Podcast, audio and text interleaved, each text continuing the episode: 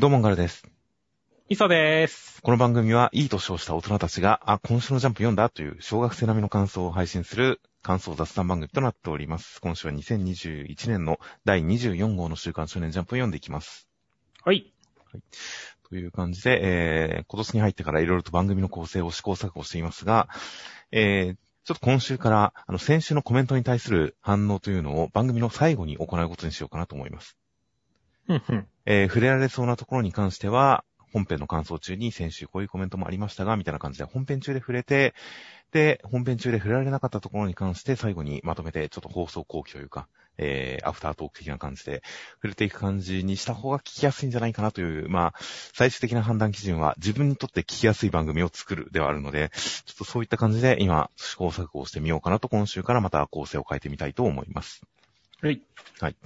という感じなので、えー早速本編の方の感想に入っていきますと、今週の関東から表紙が、えー南米編超クライマックス関東カラーのドクターストーンとなっていました。ジャンプ表紙の方は何かマシンに乗り込んだセンク君とコハクちゃんという一枚でした。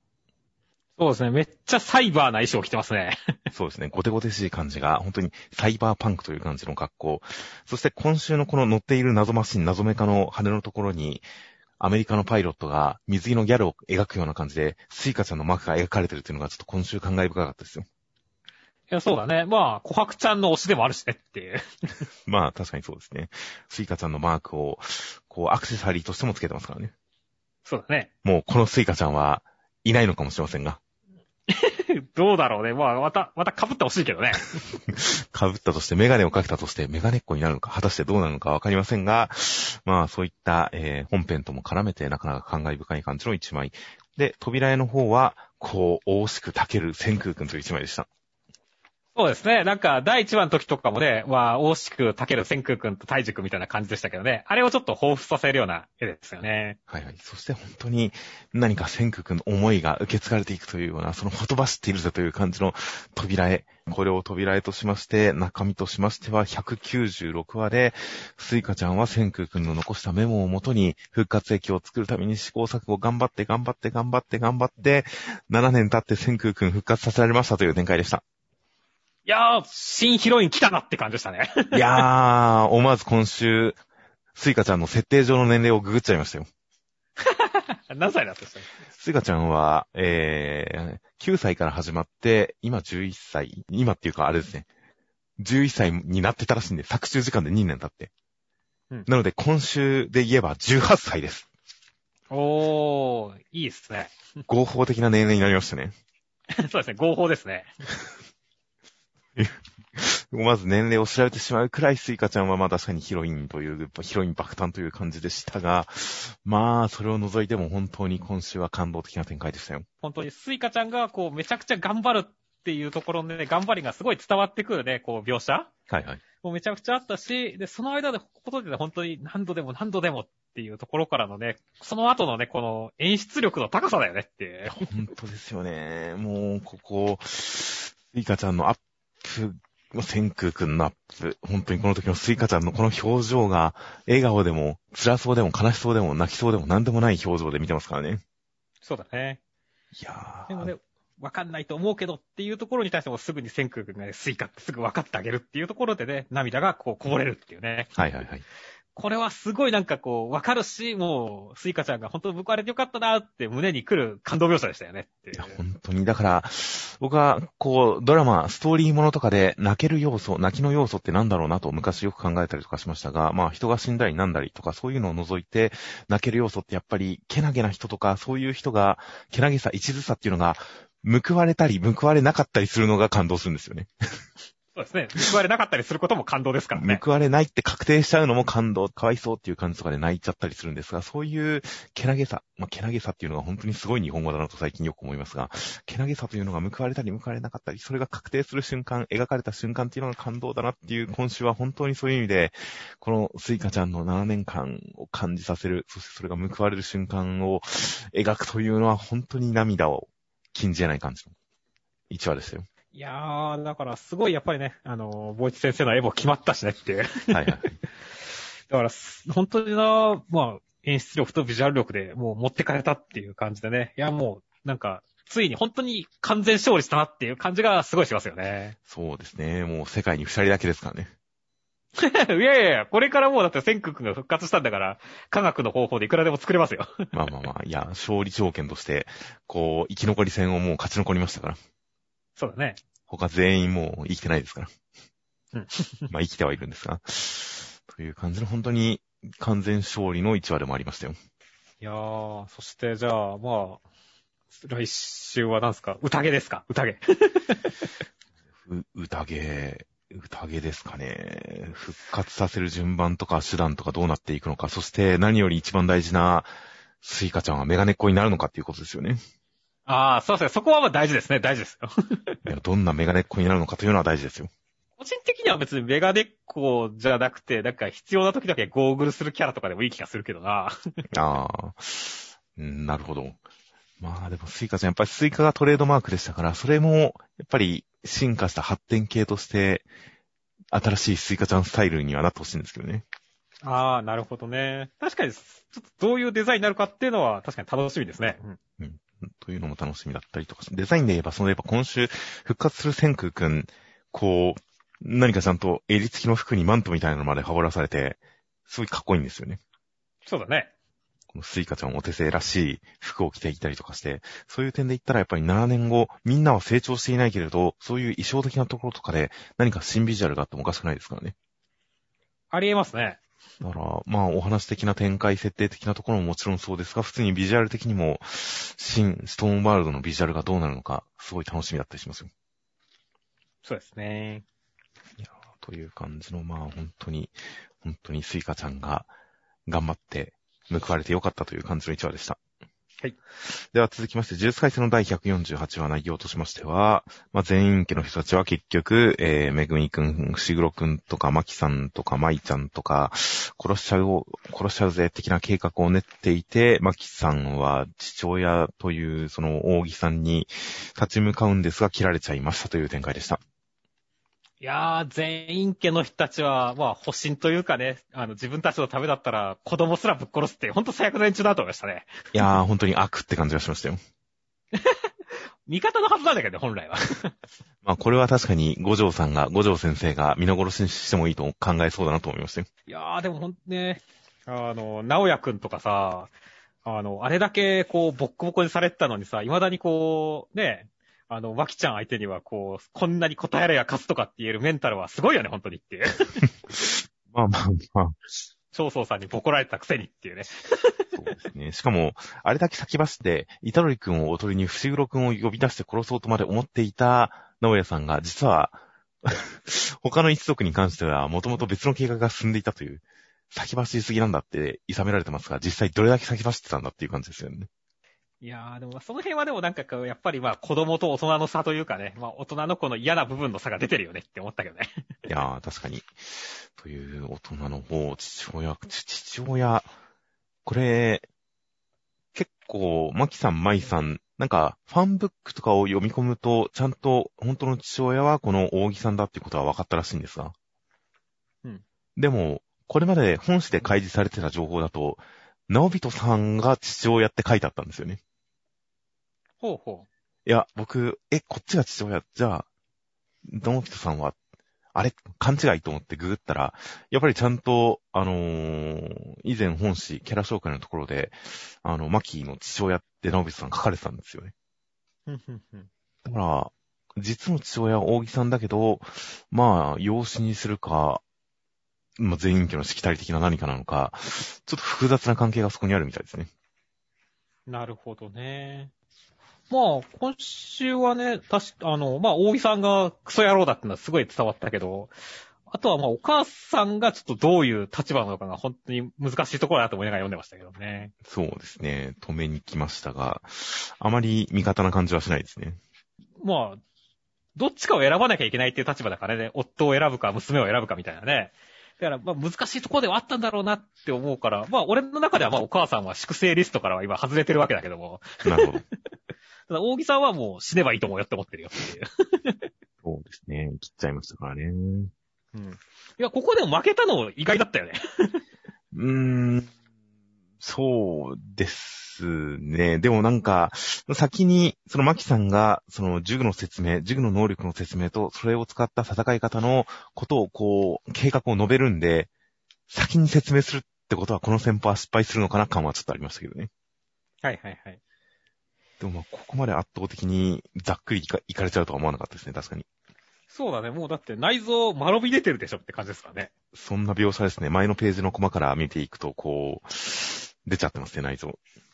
いや、だからどうすんの品津川さんじゃないんだから、無無理でしょって思うから、どうすんだの本当に。うん、反転術式というものがありますが、とはいえ、この場所ですしね。マキさんの体もうボロボロもいいとこですからね。本当だよね。だからちょっと逆転の手が見えないんでね、本当来週どうなるんだっていうのは、すごい気になりますね。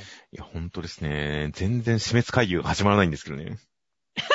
まあね。っていう、意外とそっち側の勢力とかも関わっ、そろそろ関わってくるのかな。マキさん生存フラグは意外とその辺にあったりしないかなとか、いろんな期待があったりはするんですけどね。うん。いやー、全く想像がつかないです。いやー、という感じで、まあ本当に全員家のいろんなこととか、血縁の関係とか含めて、本当に、あの、パンダさんの魂は一体何だったんだろうとか、そういうのも含めてですが、本当に最近、もう、情報量的についていくのがやっと振り落とされそうな感じの呪術回戦は、それによって、まあ、何か、この描写されてる背景に何倍もの厚みがあるんだなというのを感じさせるような作品だなというのを最近富に思いますね。そうですね。かつ、主人公たち、イタドリ君たちが退場していても、すごいハラハラドキドキ、こう、キャラクターを追って読んでいけるというのも、本当にこの作品の厚みにはなっていて、だからこそ、人が死にそうになると怖いという、そういう作品だなというのを改めて思う一話でした。はい。では続きまして、ワンピースの1013話内容としましては、えー、まあ、ビッグマムは、メーザー法とかでウルフィさんやっつけたりとかしまして、そこにゼウスさんが戻ってきたりするんですが、えー新人、新入りの雷雲のヘラーさんに食われそうになったりとかして、ナミのために頑張ったりするけど力尽きたりとかもう大変な中、キッドさんがやってきたりする一方、ルフィはやられて落ちていってますという展開でした。いや、もう、ビッグマム、相変わらずやりたい放題だなって思いがってましたね。いやーもう本当に情緒不安定ですね、この人。本当なんてね。特にこのおたまちゃんに対してさ、あの、俺は去る者が嫌い、大嫌い、殺さなきゃねーって言ってるところとか、おいおいって思ったからね。まあそこに関しては一貫してる、確かにそういえばこの人そういう人だったなっていう感じではあるんですけどね。そうだね、ジンベエを気に入ってても、結局は、こう、落とし前つけさせるみたいなとこあるからね、この人はね。まあまあ本当にファミリーを抜けるっていうのが本当に心から許せない人なんだなっていうのは思い出したりしたんで、なので、すごく不安定ではあるけれど、そのある種、何か家族へのこだわりとか、すごい幼児性みたいなところで、まあ、キャラクターは一貫はしてるんですよね。今回のね、ゼウスも許さないっていうところも、まさにその通りですね。はいはいはい。いやー、だからまあね、ほんとウルティさんとページワンさんは本当にかわいそうだったなと思うけどっていう。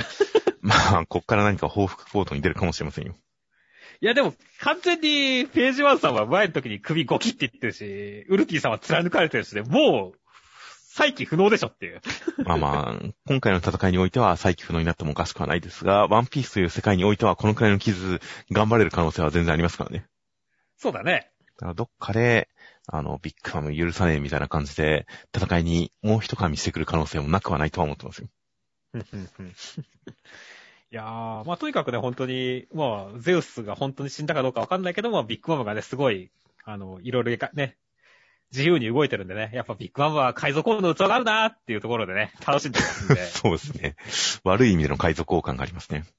そうそう。だからまあ、キッドさんとね、もう戦いは楽しみだなって思いますからね。ああ本当にここにキッドさんが参入したこととか、あとゼウスさんのこの、ナミとの間で揺れ動いて頑張る感じとかも含めて、本当に各勢力がすごい多層的に、多面的に関わり合ってる感じとかが、まあ、わけがわからないけれど、とにかくつながり、因縁だけは重なっていく感じが、すごく楽しくはなっていますよ。そして、引きはルフィ、まさかの落下ですけれども、あんなにい、大口立ててたのにっていう感じでびっくりしたんですよね。いやー、結局強い武器を手に入れて調子に乗ってただけらしいですよ。まあ本当にそうなっちゃってるからね、街道産票がそれ正しくなっちゃってるからね、今のところ。そうですね。なんでしょうね。こっからなんでしょう。肉でも食って頑張るしかないんですかね。そうだね、まあ、落ちる前に助けるってなったらね、もう、桃之助が飛ぶくらいしか思いつかないんだけど、俺はっていう。ああ。確かに声は拾ってるはずだし、ヤマトさんが向かってたり、ヤマトさんはどうなるのか。うん。まあ、助けられる人は、まあ、モノスケさん、マルコさん、飛べる人、もしくは下で誰かが拾い上げるのか、いろんな可能性は考えられますが、まあ、とにかく頑張ってほしいですね。そして、あとね、あの、ビッグマムが今週、まあ相変わらず自由だなって思ったけど、それに対してカイドウさんは、本当に強いんだけど、しくじったーって言って、お前の首を切って勝利宣言すべきだったんだって言ってさ、結構やっぱり組織のこととかさ、周りのことを考えてさ、動いてるっていうところが、すごい対比されてるなって思ったんだよね。ああ、まあ、なるほど。確かにカイドウさんらしさがそこに出てくる一場面ではありましたね。そうそうそう。だから、ね、同じくらい強くても、なんかカイドウさんはやっぱ自由さがないなって思うからね。やっぱ海賊王はビッグモードが上だなと思った格がっていう。なるほど。確かに、それはあるかもしれません。という感じなので、いや、本当に最近のワンピースは書かないバトルは徹底的に書かないという、何かバトらないバトル漫画として素晴らしいテンポ感を獲得してますからね。そうですね。なので、この何かいろんなフラストレーションの溜まるバトルを徹底的に省略する感じで、早く決着のカタルシスバトルに繋がったらいいな、果たして何年後になるかわかりませんが、というのを期待して、ルフィの復活を楽しみにしています。はい。では続きましてが、僕のヒーローアカデミアの第312話内容としましては、デク君を襲ってきたのは、元公安直属ヒーローのレディー・ナガンさんでした。デク君撃たれて防ぐけどやばい。相手は飛ぶぜっていう感じでした。いやー、レディー・ナガンさん、超かっこいいっすね。はいはいはい。もう動いたなっていうところのポーズとかでも、めちゃめちゃ、お、この人めっちゃ綺麗やん、体ごつい女いいわってコメントも先週ありましたけど、まさにその通りになってましたからねっていう。なるほど。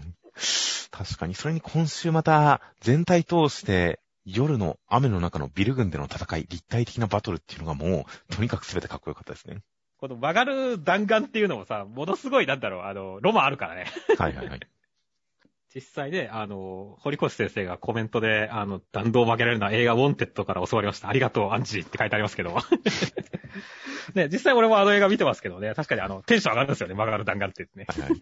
腕を思いっきり振って打てばいいんですっけ？そうですよ。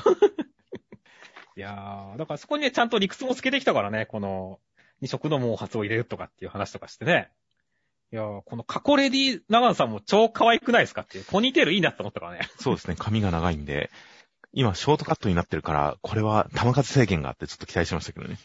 うん。まあ、そういうレベルではないんでしょうけど。いや、でもな、ハゲになったレディー・ナガンさんは見たくねえなって思うけどな。まあ、個性なんで、ある程度自分に伸ばせるのかもしれませんけどね。ああ、可能性ありますね。いやー、というわけで本当にね、思った以上にレディー・ナガンさん強くってね、もう、ね、ね、危険、危機感知がなければもう負けていたっていうデク君が言うくらいには強いっていうね。はいはいはい。いやー、だから本当にデク君の前回バトル、ギリギリのバトルが見られそうで、まあそこもすごい期待通りだなって思いながら読んでますね。いやー、本当に獲得したいろんな力をすべて振り絞った戦いが見れそうなんで、も敵役として不足なしという感じですよ。そうですね。もうバキバリにインタビューで強さが語られますからね。そうだね。このやっぱ演出、バキを思い出すよね。次にインタビューバトル漫画にっていう。ただ、バキと違うのは、このインタビュー映像っていうのが、ヒーローオタクのデク君の知識を追体験する意味で書かれてますからね。うん。そういう意味でバキほどぶっ飛んではいないんですよね。そうね、一応回想というか、でも、デク君が考えてることって考えれば、まあ、流れはぶった切ってないからね。なので、そのデク君がいつもヒーローオタクとして何かブツブツブツブツヒーローの知識を述べたりする感じで、モノローグとかでいろいろと情報を画面に、紙面に出したりとかしていたのを、まあ今週はこういう形でデク君のヒーローオタク知識を、まあ表現してるんだなという感じの、これに関しては1グレードアップしたなという感じのそういう描写ですよ。そうですね。という感じで、果たしてこの強くてかっこいい女の元にいる、このオーバーホールさんがどう働くのかは知りませんが。うん。なんか腕がないと凄惨な感じがしますね、やっぱり。レね、レディー・ナワーさん、このオーバーホールさんをほっとけないっていうところの母性を感じさせるところも俺すごい好きなんだよね。そうなんですよね。なんか、やっぱり非常に徹してないというか、そういう人間臭いところがそこに現れていて、いやその関係性がどう発展するのか、大変楽しみですよ。楽しみですね。では、続きましてが、マッシュルの第62話内容としましては、イノセントゼロを襲ってきて時間魔法で解き止めて、マッシュ君を息子よって言うんですが、学園長が立ち向かいますっていう展開でした。いやー、いきなり時止めは反則でしょってましたね。いやー、まあ強いですし、ちゃんとその時が止まってる描写というのをいろんなアングルでいろいろと描くことによって表現するっていう、マッシュルって意外と画力高いんだなと思いましたね。そうですね。あの、わかりやすく、やっぱ、こういう決め駒みたいなやつはうまいっすよねっていう。はいはいはい。そして、まあ本当にね、あの、今回もね、相変わらずやっぱりこのバトル描写というかね、その、表者同士のこの、た、を立てる感じの演出、本当うまいよねって思いながら見てましたそうね。、そうですね。さっきっていう定番のやつも迫力ありましたし、そして能力名がウラノス、クロノスっていう神様という、なんて中二力でしょう。そうだね。この前出してたね、あの三本線のビキビキビキも使ってくるし、杖の解放もやるしっていう形でね、ほんと今まで出してきた伏線、全部乗せみたいな感じだからね。はいはいはい。いやー、だからどう戦うのか楽しみだし、個人的にはもうマッシュ君には時止めっていう反則技も筋肉でなんとかしてほしいなって思うからね。なんですよね。なので今週、イノセントゼロさんがマシュクに対して息子よみたいなことを言って、どういう意味だろう例えなのか比喩なのか、もしくは本当に血縁関係がとか、いろいろ疑いがあって。で、まあ、少年漫画お得意の騎士流理端的なというか、実は血筋にすごい血筋だったんですよ、みたいな、そういう設定もあるのかなとか思いつつ、最終的にはそういうの関係なく全て筋肉でなんとかしてほしいですね。ほんとそう思うからね。もう、イノセントゼロが最終的にバカなっていう、筋肉だけでこんなみたいな感じでうろたえてほしいなという期待は未だに持ってますよ。思ってますね、俺も。いやー、だからどんな理屈つけてくるんだろうな。こう、時止めに筋肉で対抗するって、まあ、パッと見は思いつかんからね。いやーまあ、ジョータロだってほとんど筋肉でなんとかしたようなもんですよ。そうね、磁石とか使って頑張ったからね。ですとか、最終的には光より早く動いたら時が止まった中でも動けるらしいですからね。ふんふんふんマッシュ君も光の速度を超えたらいけるんですよ。すごいね、もうなんか、セイントセイヤだね、もう、な、ここまで行くと。というのが徐々理屈ですが。まあ、そういった、まあ最終的に別にマッシュルに関しては本当に力ずくでビキビキビキとか、なんでしょう、シュークリームに対する条件反射で時止まった中でも動けてもおかしくない漫画ですからね。まあね。うんなのでまあ、ある種理屈に関してはどういう理屈でもこっちで迎え入れる準備はできてるんで、気持ちいい展開、もうバカバカしいぐらい気持ちいい展開を期待はしていますよ。はい。では続きましてが、センターカラーです。まさかの大人気のね、親父役老センターカラー、高校生家族ということで、センターカラーはお父さんが中学を卒業する時の一枚というセンターカラーでした。そうですね、もう、この後輩のね、今、現、監現バレー部監督が持っていた写真なんだろうなっていうね、この先輩にてって書いてあるから、い一郎先輩卒業式にてって書いてあるからねっていう。はいはいはい。本当に大好きだったんだなっていう感じだよね。いや、もうそうです。今週読んでても大好きなんだなっていうのはよくわかりますし、あと、お父さんの若い頃の顔って意外と息子に似てないんですね。そうだね。うん。息子はお母さんにも似てるわけじゃないんで、ちょうどそのパーツを融合してあの顔になってるのかもしれないなと思ったりする、そんな一枚から内容としましては、第38話でお父さんはバレエに熱中して青春をすると、15歳の頃の姿になってしまいます。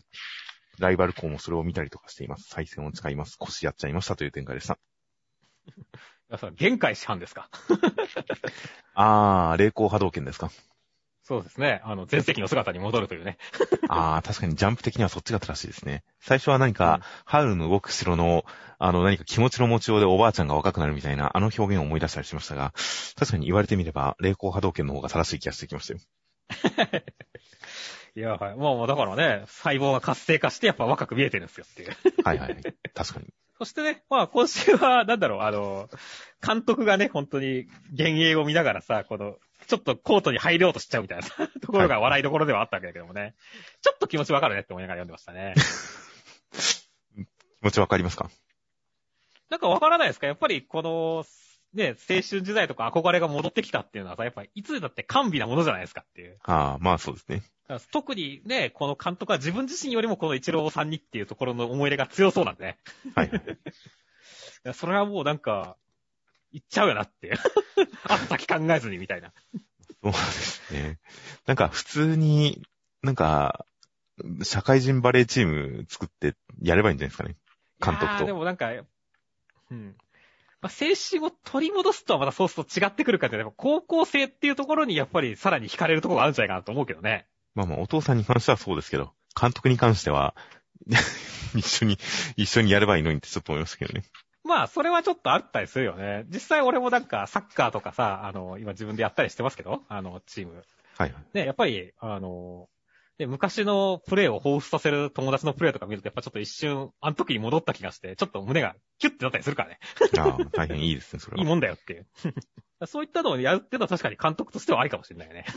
まあ、っていう、一緒に監督もやればいいのになと思ったりしましたが、最終的にはお父さんが故障をやっちゃって、その背中を誘いながら、監督も、やっぱり45歳なんだな、みたいなことを言ってる、この哀愁みたいな感じも悪くはなかったですよ。いやー、しかし本当にそれ以外のところはもう完全に配給だよね、この漫画っていう。真面目にバレエやってますからね。いやー、なんかこのままバレエ漫画としてやっぱ覚醒していきそうな雰囲気がしますね。いやー、全然バレエ編をもっと長尺でやってくれても全然いいですよ。まあ結局ね、須崎くんが来なかったのはちょっと残念ではあったけどね。でもまあ、須崎くんのエピソードがあるって考えればね、バレエ編まだまだ掘れるからね、この先。そうですね。いや、なので確かに設定上も、追試赤点だから試合に出れません的なことをもともと言ってたんで、お父さんがレギュラーにっていう展開だったんで、その言葉を信じるならまあ来なくて当然なんですが、個人的にはその言葉を裏切って来てほしかったんですけどね。まあ残念ながらその展開は確かになかったんで、今後のお楽しみという感じになりましたね。そうですね。いやー、すごいですよ。もう二人の、えー、どっちが、っていうかセ、セッターではないのか。まあ、どっちかが上げたボールを打つ瞬間とか、その二人のプレーが噛み合った瞬間とかはもう、すごい配球の変人速攻のお披露目ぐらいの感動があるんじゃないかと思いますよ。なんか、うん、普通に感動しちゃいそうで怖いわ。須崎くんもすごい喜びそうですしね。うん。という感じなので、まあ本当にバレー部編、お父さんが認められない雑用係扱い馬鹿にされているという展開が個人的にはすごく歯がゆか歯がゆかったので、今週でかなり認められた感じになったのは、もうすごく大きな前進だし、読み応え、読み心地としても、すごく、あの、いい感じの1話ですよ。そうですね。では続きましてが、青の箱の第5話、内容としましては、えー、ハリュー先輩は、千夏先輩のことをチーって呼んでるってもやもやしてたけど、先輩はナイスカバーリングだねって褒めてくれましたっていう展開でした。いやー、この、ね、主人公の大輝くんのちょっとした気遣いに気づいてくれて、ナイスカバーリングだねって褒めてくれる千夏先輩、マジ女神っていう回でしたね。確かにそうです。それに、そこの褒め言葉っていうのをカバーリングという感じでスト、スポーツに例えて言ってくるっていうのも、そこにもスポーツの題材を持ち込んでいて、何か爽やかな青春の匂いをさせてくる感じとかも、この漫画らしいセリフで、これはもう名言になるなと思いましたよ。もうちょっと前半はもう、チーとかって言ってるハリウ先輩、こいつ、来週あたりにシャトル頭に沿って死なねえかなって思いながら、イライラしながら見たけど、いや、僕は正直ね最、終的にね、僕は正直ネットラレの快感にゾクゾクしてましたけどね。やばい、目覚め始めてる。ちょっと目覚めちゃいましたね、これは。うん。まあまあ、俺はね、ちょっとイライラしたけれども、まあ本当に千夏先輩がね、本当にナイスカバーリングというかね、全部持ってってくれたんでね、いやー、読後感めっちゃ良かったから、いやー、青の箱、いやー、なんだろう、加速してんだって思いながら読んでますね。いやでも、なかなか少年漫画だと本当にこのディティール、この、うん、まあ、解像度で本当に描かれないことが多いですが、やっぱり恋愛のしょっぱなは、やっぱりその他の人との絡みに対する嫉妬と、でも自分と絡むときは嬉しいっていう、その嫉妬と嬉しさの振り子みたいなのがやっぱり恋愛初期ってありがちだよなと思うんですよね。そうだね。そういう意味ですごくこの作品はある種なんか恋愛あるあるな感じがして、これまでの少年漫画のラブコメとはちょっと違った感じですごく楽しめてますよ。一周回ってというかね、逆に新しい感じするからね。まあ、そうですね。新しい。まあまあ、なんでしょう。大人になったからこそより一層楽しめてる感じがしますよ、正直。あー、それはあるかもしれませんね。うん、という、何か、痛みすらも感じさせるようなこの恋愛描写は大変今楽しめていて、青の箱、正直、すごい、なんか第一巻買ってしまいそうですよ。まあ、まだね、変身というかね、あの、いい展開をいっぱい残してる感じもすごいするからね、すごい先も気になるし、それでいて今も面白いしっていう形でね、いい恋愛漫画だよね。はいはいはい。という感じで、ちなみに僕はネトラレネトラレと今週も言っちゃいましたが、先週のコメントで現状だとネトラレじゃなくて BSS というコメントがあって、この BSS、ミスさんご存知ですか？え、僕の方が先に好きだったのにってやつでしょ？そうです、そうです。最近、台頭してきている、台頭してきている新ジャンル、僕の方が先に好きだったのにものという、片思いをしている相手を、ほ横から出てきた男にかさらわれる系の展開という。まあ、確かにそれだよなとは思ってましたよ、僕も。いや、俺はもうだって千夏先輩は明らかにこの大輝くん好きな、好き好きなオーラ出してるじゃないですか。いやー、でも、オーラを出してるだけだと BSS になっちゃうんですよ。いやいや、オーラを出してればそれはネトラレですよ。でジャンルあ論争が。のまだ、まだ契約をしさえだけど、こ、もう、なんだ心はもう通じ合ってるわけなんだから、そこをかっさられたらネトラレですよ、それは。なるほど。まあ、BSS を検索した、検索して出てきた内容でも、本当にそこのジャンルの区引きに関しては、区切りに関しては、もうかなり論争が絶えない。どこを線引きにするかはかなり難しいってことが書いてありましたからね。いや、そうだね。だから今もね、あの BSS とネトラレ、NTR で俺とガルちゃんが揉めてるからね。そうなんですよね。まあ難しかったりはしますが、まあ、そういった何か、なんでしょうね。本当に、何か恋愛のあるあるを描いているような、真正面から正道王道を描いているような雰囲気でありつつ、そこのモヤモヤ感でもうニッチな性癖まで刺激する、本当にいい漫画になってるなと思いますよ。そうですね。で、まあ、ちゃんとスポーツを題材にしたフレッシュ感もありという感じなので、いやー、本当にナイスカバーリングは、あの、後世に残る名台詞だなと思いました。はい。では続きましてが、逃げ上手の若君の第16話内容としましては、えー、頼重さんは未来が見えない気になっちゃったんですごい不安になっている中、時行くんは偵察に行ったら敵に囲まれちゃいましたという展開でした。いやー、頼重さんのこの普段の強気さとは違ったギャップ、燃えましたね。まあそうですね。萌えかどうかはともかくすごい面白かったですよ。そうだね、面白かったからね。俺はなんだろうね、これすごい、なんだろう、可愛いというかさ、なんか、よりしげさんこんな一面あるんだっていう感じがすごい良かったから、なんか、ギャグとして消化されるのも良かったけど、それに対して時行くんが最後さ、あの、心配して送り出してもらうのは少し嬉しいみたいな形でさ、くすってなるじゃないですかっていう。はいはいはい。こういう、俺、こう、あ、この反応見たかったんだって、なんか、腑に落ちた感じがして、なんかすごい良かったんだよね。ああ、確かにそこの時行くんの反応は、すごく、あのーまあ、可愛かったですね。いやー、だからすごいなんか満足感あったんだよね。はいはい、確かに。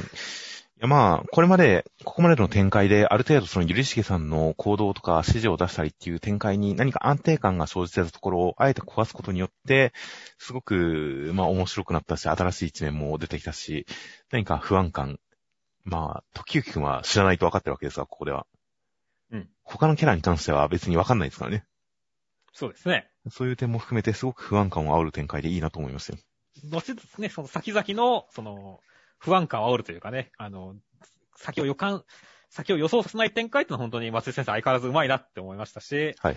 あとは、今週はもう、よりしげが見てくる。暇なカレー屋の天使のようにじっと見てくるっていう、このはいはいはい。この例え、秀逸だったよね。そうですね。すごい頭の中に本当に、なんでしょう、職場の近くとかの何軒かのインド料理屋の姿がまざまざと思い浮かびましたよ。いや、ほんとそうなんだよね。絶妙すぎちゃってさ、もう、天才的だと思ったからね。いや、本当にこの例えの腑に落ち感はすごかったですね。不気味さあるからね、本当に。不気味。いカレー屋。や、それは僕は思ったことないですよ、不気味さは。なんだろう、落ち着かない感じというか。なんだろうね、その、すごい、うん、なんか、そわそわしちゃったよ。ああ、いや、普通にインド料理屋の店主はすげえ見てくるよなっていうイメージがあるから納得しただけで、そこに不信感みたいなものはなかったですね、別に。そうか。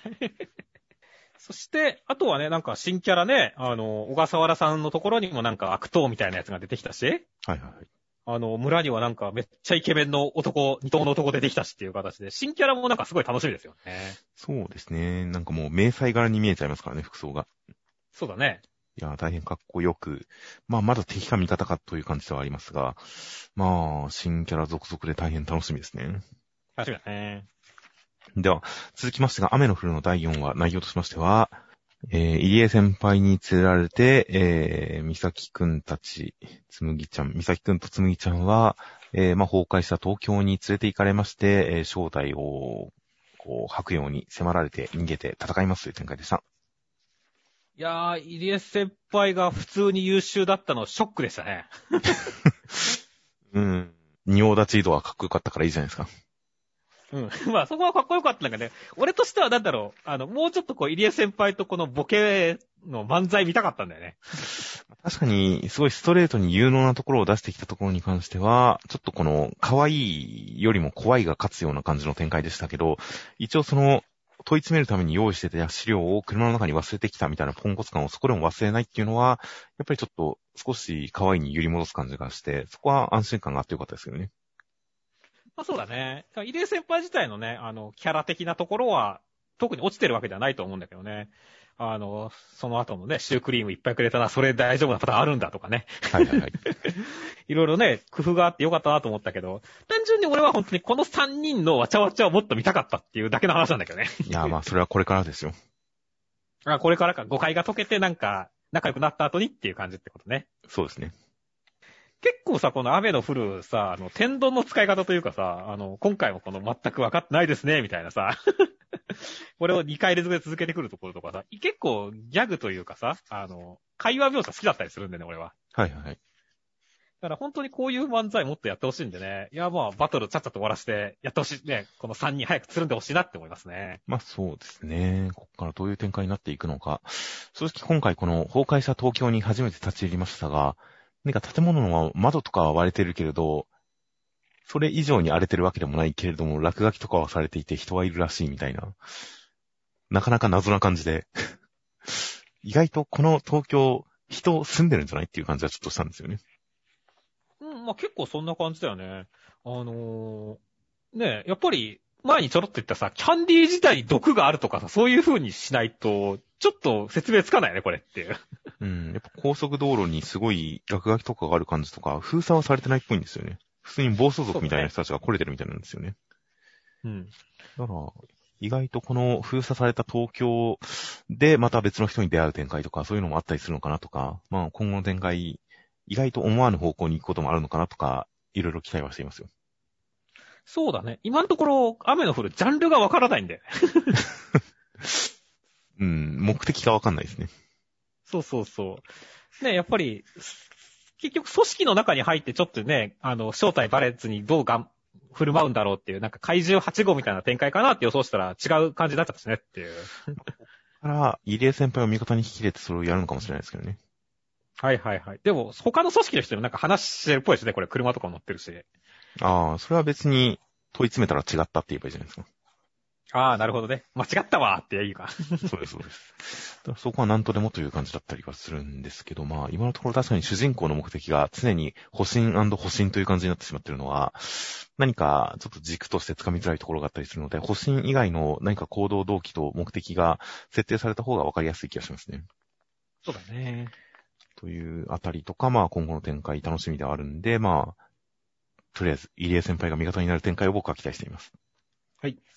では続きまして、ビッチウォッチの第14話内容としましては、えー原小橋くんはお腹を壊したんで魔法で頑張るけれど、人間的に成長しましたという展開でした。いやー、普通にいい話だったね。もう一くんもかっこよかったしっていう。そうですね。なんかもう普通にスケットダンスを読んでる気分になってきましたよ。いや、そうだね。あの、魔法があるスケットダンスって感じだったね。もともと魔法ぐらいの魔法的な発明が使われてましたからね、スケットダンス。そうだね。あという感じなので、本当に篠原先生がその得意とする領域に改めて挑んでるっていうことで言えば、すごく僕としては嬉しいし、面白いなと思って読んでますよ。いや、そうだね。安定感あったよね。いやーでね、本当にじゃあや、扱ってるテーマに関してもね、本当に、まあね、くだらなくて、ないよ、本にとってはみんな大きな悩みだもんって言って、お役に立ってニコレしよって言ったところとかはね、本当に、ああ、いい話だったな、ニコちゃん可愛いなっていう感じでね、この路線続いてほしいなっていう、やっぱ魅力溢れてましたからね。はいはい。いや、本当に。で、何か内容的に、その高校生にもなってトイレに行くのが恥ずかしいって、みたいなところがちょっと思ったりしていたところも、ちゃんとお話として回収して、それを成長につなげて、本当にある種道徳的、テーマ的に、えー、まあ、ポリティカル的に、すごく正しいところに落とし込んできて、言葉でもそれを説明してっていう、このなんか、きめ細やかなフォローとかに関しては、いや、本当にまさに篠原先生の漫画の、なんかすごくいいところはこれだよなって思いましたよ。そうだね。うんすごく納得のいく正しさと真面目さと、うん、すごい救いが満ちているという、この感じは本当にいいなと思いましたよ。そうですね。いやー、やっぱ1話の完成度高いなって思いますよね。いや、本当に。いやーというわけで、まあ、原小橋くんに関してはね、この後もこの魔法を使うことはもうできないのかな、さすがに。うん、有効期限に関しては特に言ってないですけど、さすがに期限はありそうですよね。そうだね。なのでまあ、この魔法に関しては再登場するかもしれませんが、その時は改めて書き直すしかないんじゃないですかね。いや、はい。まあまあね、なんかまた、は 原小橋くんがなんかね、後に悪落ちした時にね、これで悪女を働こうとしたらどうしようって思ったんだけどね。これは、お腹を壊しちゃいそうですね。逆にね。いやー、という感じだったりしましたので、まあ、ある種腹壊しみたいな、あの、キャラクターの自己紹介の展開ではみんな、わかりやすい名前をつけたわかりやすい特徴だったキャラクターみたいな感じで、その時点ではすごい記号的だったのが、ちゃんと一話をかけて、本当に一人の人間としてしっかり、こう、キャラ立てをしてきた。ちゃんと感情移入できるキャラクターとして成立させてきたっていうあたり、大変楽しかったので、今後も他のキャラクターでもこれが展開されるんだろうなと思うと、本当に楽しみになってきますよ。そうですね。では続きまして読み切りです。新時代の騎士集結、ジャンプ春の大型読み切り連弾第3弾、宇宙を超えて絆が結ぶヒューマンドラマ読み切りセンターから47ページ、ノーワンノーズ、片岡義治先生が載っておりました。片岡先生、えー、趣味得意深夜徘徊、好きな漫画イエスタデーを歌ってねじ巻き下牛、アイアンナイト。渋いね。渋いですね。ここにアイアンナイトを入れてくるのが大変。なんでしょう、八木先生とつながりがあるんですかね。どうなんでしょうね。あるかもしれませんね意。外と師匠筋なのかもしれませんが、という大変信頼のおける好きな漫画を挙げてくる、えー、片岡先生。内容としましては、まあ、SF で、こう、宇宙に行く女の子の同級生と仲良くなった男の子は宇宙に行った後も連絡を続けていて、女の子帰ってきた頃には、いろいろあって意識不明だったりしたんですが、まあ、女の子は救われていたことに気づいて、男の子も目目を覚ましてよかったっていう話でした。いや、だから、まあ、僕で新海誠監督の星の声とか、庵野秀明監督のトップを狙えとかね、あの、そういうの好きなタイプの人間なんで、はいはいはい。まあ、こういう SF を絡めた男女のね、距離感の話っていうのはすごいいいなって思いながら読んでましたね。まあそうですね。それこそなんだっけな、フィリップ・ケリックとか、あの頃のほんと古典 SF の頃からの題材のような気がしますが、まあ、SF、いろんな諸問題を、こう、思考実験的に扱う作品ジャンルだったりしますが、その中でも一つやっぱ距離と時間の問題、距離と時間を超えてみるっていうのは、まあ、ドクターストーンのスイカちゃんとかもその一端ではあったりしますが、よくあるテーマだし、すごい有効なというか、うん、面白い題材ですからね。そうですね。うん、という SF の堂々、ど真ん中を突っ切ってくるような作品で、まあ、大変何か楽しかったですよ。まあ、あと、個人的にはちょっと、斜めな見方ではあるけれどもさ、あの、やっぱこういう距離の話ってなるとさ、あの、まあ、くっつか、くっつかないに関して、この障害をどう乗り越えるかって話じゃないですか。はいはいはい。あの、まあ、ね、ある種、宇宙の果てまで行った女の子なんて、まあ、憧れ、理想の女の子みたいなとこあるわけじゃないですか。はいはいはい。で、そこに対して、この主人公がどうなるのかってなった時に、あの、地球を救った男にまでしたっていうところが、この作者の性癖というか、あの、童貞感があっていいなって思いましたね。それはひどい言い草だと思いますが、まあ、確かに、そうですね、童貞感っていうのはひどいなと思いますが、まあ、ある種の中二感として確かにそこはあるかもしれませんね。うん。うん、ごめん、言い方が悪かったね。ヒロインのために成し遂げたこととして、その宇宙の果てに行ったヒロインのために自分ができることは地球を救って待ってあげることだということで地球を救うという、確かに、まあ、思春期の行き着く先としての描き方としてそこは何かいいセンスかもしれませんね。そう、俺も、うん、俺はそこすごい好きなところなんだよね。はいはいはい。なんだろう、新海誠監督言うと、まあ、星の声読んだ、見てない人にはあれだけど、結局、届かないわけじゃないですかっていう。そうですね。あれもあれで作家性ではあるからね、こういうところで、だから、ね、ほんと作者の、こう、精神性というかね、あの、作家性が出るところだと思うんでね。はいはいそこにこういうでかいジャンプをしてきたっていうところは、俺結構好感度高いところなんですよね。なるほど。まあ、で、そこで、ちゃんと主人公の男の子を生涯独身とかにはしなかったあたりとかは、なんか、そこまでこじらしてない感じでいいかもしれないですね。はいはい、そうだね。そこは大事だよね。ちゃんと大人として成長してましたっていうところを入れた上で、そういう関係性以外の結びつきをちゃんと最後に出したっていうあたりは、そこまでこじらせきってない感じで、良かったのかもしれませんね。あとは、ちょっと一点は、やっぱ SF だからこそ当然その設定とかがすごい気になる人間なんですけど、私。はいはいはい。あの、意外と2400年の話なのに科学が進んでないことにまずびっくりしたっていうのと、学校とか普通じゃないですかっていう。いや、見た目です。見た目だけですよ。はいはいはい。すごいなんかテクノロジーが入ってるね、この子にはっていう。もしくはもう衰退してる、人類が衰退してるのかもしれませんしね。はいはいはい。まあいろいろね、戦争とかもあったみたいな話とかもありますからね。地球が、まあ、居住可能区域が減り続けて、えー人口も減ってたりとかで、移住先を探さないと人類滅ぶくらい行き詰まってるらしいですから。やっぱいろんな制限が発生してるんですよ、きっと生活にも。うんうんうんなるほどね。で、あとね、その一番、でもそこはとして一番気になったのはね、あの、ね、主人公が地球と宇宙では同じ時間を流れない、それが距離や場所でどれだけ差異が生まれるのか、当時の科学でも判明していなかったことだっていう話があるわけじゃないですかっていう。はいはいはい。でも、これって、普通に、あの、相対性理論が成り立ってるわけだから、宇宙、これ計算で出せるんじゃないのって思いながら読んでましたけどね。いやー、きっと、超相対性理論的な航行方法で飛んでるんですよ。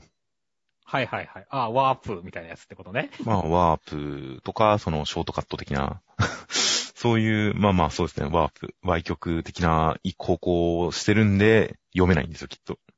なるほどね。だからそのあたりがなんかちょっと、いまいち、なんか説明が足りてないというか、感じがちょっとあったんでね、そこら辺はなんか、もっと詰めてくれた方がなんか、科学的驚きもあってよよかったのかなとか思いながら読んでましたけどねまあ。そうですね。科学的なところとか設定的なところに関するところももっと突き詰めてくれた方がいいのかなっていうところもあったりしますし、お話的な、お話的なところでも、この男の子からの通信の内容ですとか、まあ、それこそ世界を救った話とか、本当に大枠だけをざっくり語ってるところとかに関して、もっとディティールを読んでみたいなと思わせるような、あとはまあ、最後の展開に関しても男の子が目覚めた。本当は僕はこの作品、この男の子が目覚めた後の話を一番読みたいんですよね。はいはい、そうだね。うん、これまでの設定を踏まえた上で、目覚めた男の子とこの子が出会ってどういう時間を過ごすのかっていうところが本当に一番読みたいところだったりしたので、そういう意味で作品の全体のディティールとか、その後のお話とか、何かもっと読みたいな、ここのところを読みたいなというのが、いろいろと浮かんでくるような作品だったなとは思いましたよ。だから本当にまあ、また次あるときはね、なんか、もっと発展させたね、話を見たいなって思いますからねま。あ、そうですね。限られたページ数の読み切りという中でこういう作品にはなっていますが、まあ、何か、もっとこう、広げていくような感じの、深掘りしていくような感じの、もう呪術回戦張りに説明しないような作品とかになってもいいですからね。そうですね。こういうことがあるんだろうな、言ってることよくわかんねえけど、いろいろあるんだろうな、みたいな、そういう描写でもいいんで、何か、もっとさらに広げていったような作品とかも読んでみたいなと思わせるような読み切りでした。はい。続きましてが、僕とロボコの第41話内容としましては、宇宙人を探しに行ったら、いましたっていう展開でした。いやー、まあ冒頭でもオチでも、ロボコが一番得体が知れないっていうのが面白かったですね。そうですね。宇宙船飛ばしますからね。そうしますからね。お前のエネルギー源は何なんだと思いましたからね。いや、ほんとそうだよね。目からビームのエネルギー源で宇宙、母船に行ったのか、星まで行ったのかわかんないけど、行ってきて、その上で自分も帰ってきてるからね、ロボコっていう。まあ、帰ってきたのはさすがに宇宙船を修理した上で送ってもらったんじゃないかと思いますけどね。はいはい。ああ、なるほどね。毎週ジャンプを買いに来てるわけですから。はいはいはい。あそれは確かにそうかもしれませんね。いやー、でも本当にな、冒頭ですらさ、だって、あの、自分の頭ちょっとぶつかって傷ついちゃったっていうところ、マジックで塗ってるからね、こいつ。そうですね。カツラじゃなかったっけと思ったんですけどね。そうそうそう。え、それ黒く塗れば OK なんだみたいなさ。この辺は本当にロボコ得体が知れない感があって面白いよね。車の、あの、修繕ペンみたいな感じなんですね。そうだね。いやー、そしかもそこあんま誰も突っ込まないからね。いや、まあ、さ、でも、突っ込みはしないですけど、一応その様を見て、君、その得体の知れないものの最たる例なんじゃってみんな、こう、顔を青ざめてますからね。いやー、まあ、ある種のホラー的描写でしたね。まあまあ、インパクトのある一コマ目でしたよ。そして、あとはね、今週は本当ドラゴンボールパロディが多くて面白かったですね。はいはいはい。個人的にこの当ててみろよっていうところと、このフリーザと悟空のパロディはいはい。ここすごい好きなんでね。聞いちゃうというやつですね。そうそうそう。本来は聞かないんだけどね。そうですね。いやー、あそこすごいかっこいいんだよな、悟空。でも、まあ仕方ないね。まあ結局ロボコはね、スポコビッチみたいなもんだからね、パンツに書いてある通りっていうね。そうですね。ソボビッチですからね。うん。悟空じゃないですからねっていう。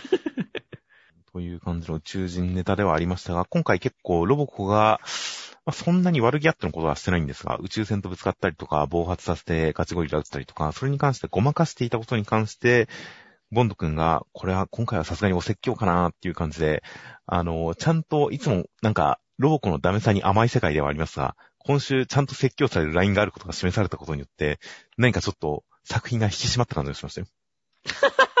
ほう。あ、確かにそうかもしれませんね。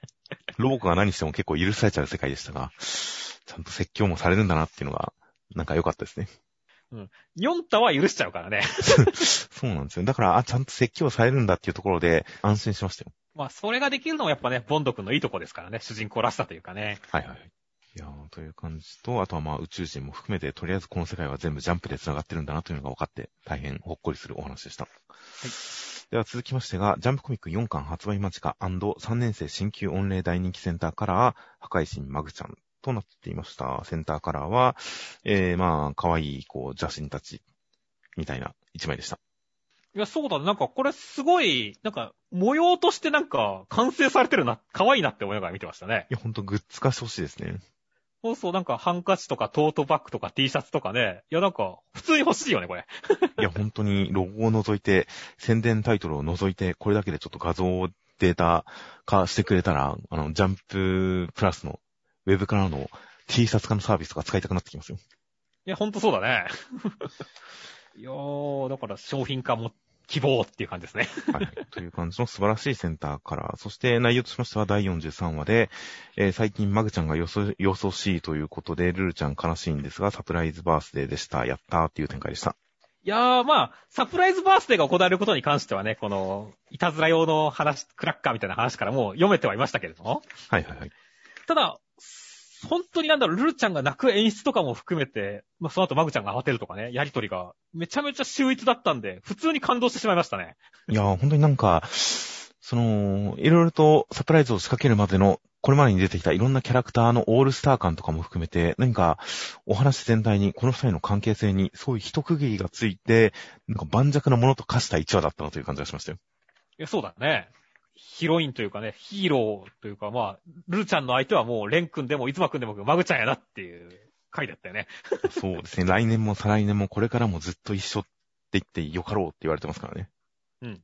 これは、もし将来レン君が結婚したとして、家庭にはずっとマグちゃんがいるんでしょうね。まあ、いるでしょうね、きっと。まあまあ、親世帯と同居のようなもんですからね。まあ、あ、確かにね、この流れだと確かにその、親父っていう感じのポジションだよね、マグちゃん。舅との同居みたいなもんだから、まあしょうがないですね。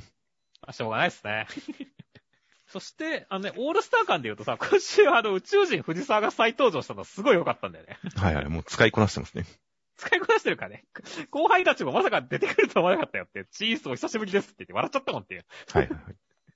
いやー、すごいね、本当に。ここまででもマグちゃん社交的になったんだっていう成長も感じるからね。いやーまさに、先週のそのコピーマグちゃんに関しても、あの、コピーマグちゃんがああいう暴走をしたのは、もともとマグちゃんが人間を見てそれを真似するという、それを取り入れてるという、そういう思考があったから、コピーマグちゃんもそういう形になったんだっていう話がありましたが、まさに、マグちゃんが人間に寄り添うような、人間を取り入れてるような、そういう歩み寄りが感じられる一話でしたね。そうだね。マグちゃんの成長話としても大変良かったですよ。よかったですね。そして、まあね、毎回言ってますけど、やっぱ、この漫画は可愛さが特徴なんでね、今週も、スナックのマママグちゃんとかね、はいはいはい。ろうそくマグちゃんとかね、頭にろうそくつけてるマグちゃん、すごいいいと思うんだからね。そうですね。すごいいいですね。一瞬まがまがしいけどいいですね。そうそうそう、いいんだよね。だから本当に可愛いマグちゃんが見れて満足しましたね。はいはいはい。いやー、という感じで本当に何か関係性が盤石なものとなって、一区切りついた感じがしたんで、まあ、もしかしたらこれから波乱があるのかなってちょっと、そわっとはしましたけどね。うん。二人の関係性に何か波乱があるのかなとか思ったりもしますが、まあ、とりあえず、この二人の関係性はもう揺るがないものなんだということが確信できたんで、今後の展開は楽しみです。では続きまして、夜桜さんちの大作戦の第82話内容としましては、えー、太陽くんやられちゃうんですが、むつみちゃんの鼓動を指輪越しに送ってくれたんで、復活して川下さんというか、葉桜のタンクぶち壊すんですが、川下さんがそれを吸収して爆発しようとするところに、みんながやってきてくれましたという展開でした。いやーもう太陽くん復活、太陽くん復活っていう回でしたね。いやー、それもちゃんと、何か勝手に用意されたお膳立てで復活するわけではなくて、むつみちゃんが鼓動を送るという、その、能動的な助けによって救われる展開っていうのが良かったですね。いや、よかったね。その、ヒロインの祈りによってね、主人公が覚醒する、救われる展開っていうのはもう、お、堂々じゃないですかっていう。はいはい。だから本当に、あの、まっすぐいいところついてくるなっていう感じで、俺もすごい好感度高かったですね。それにちゃんと、その、夜桜という、その因縁は良くないんじゃないか、呪いなんじゃないか、みたいな、そういう精神攻撃でダメージを受けていたところに、むつみちゃんの思いによって復活っていうのはちゃんと、そのテーマとしても追をなしてますからね。納得の復活展開ですよ。そうですね。しかし、そこで、で、決着がつくんじゃなくて、川下さんがね、まだまだこう、やれやれ派手に行くわけだから、計画に支障はないみたいな形でね、さらなる化け物に進化するっていうところは、ほんとボスの格あっていいねって思ったね。そうですね。携帯進化はボスの特権ですよね。うん。そして本当にね、このなんか、葉桜、吸収したタンクとこの桜が挽回みたいな、このダブルになる感じ？はい。とか、この、本当に綺麗だけどまがまがしいっていう感じで、本当デザイン秀逸だって思いが読んでましたからね。そうですね。本当にボス感がすごいですよ。いや、すごいね。そして、そこにね、だからこそ本当に、夜桜一家集結っていうのはテンション上がるよね。いやー、で、兄弟が来た瞬間に、何か本当に場の雰囲気自体が変わる感じ、何かそのほがらかな感じとか、まあ、小回りとか含めて、本当にほがらかになる感じっていうのが、すごく安心感があってよかったですね。いや、よかったね。いや、この流れでしかもだから次週関東カラー大蔵34ページだよ。34ページだよっていう。はいはい。いや、だからすごい回来そうで楽しいですね。確かに、もうほぼ2話分みたいなもんですよね。そうだね。いやー、という感じなので、大、大変本当に来週関東から超楽しみです。では続きましてが、坂本デイズの第23話、内容としましては、えー、まあ、所長の言うことには、シン君は、こう、後天的に超能力を獲得して、こう、周りと圧力があったりして出てったりとかしたんですが、まあ、仲直りできるはずだって一緒にルーちゃんと一緒に脱獄しますという展開でした。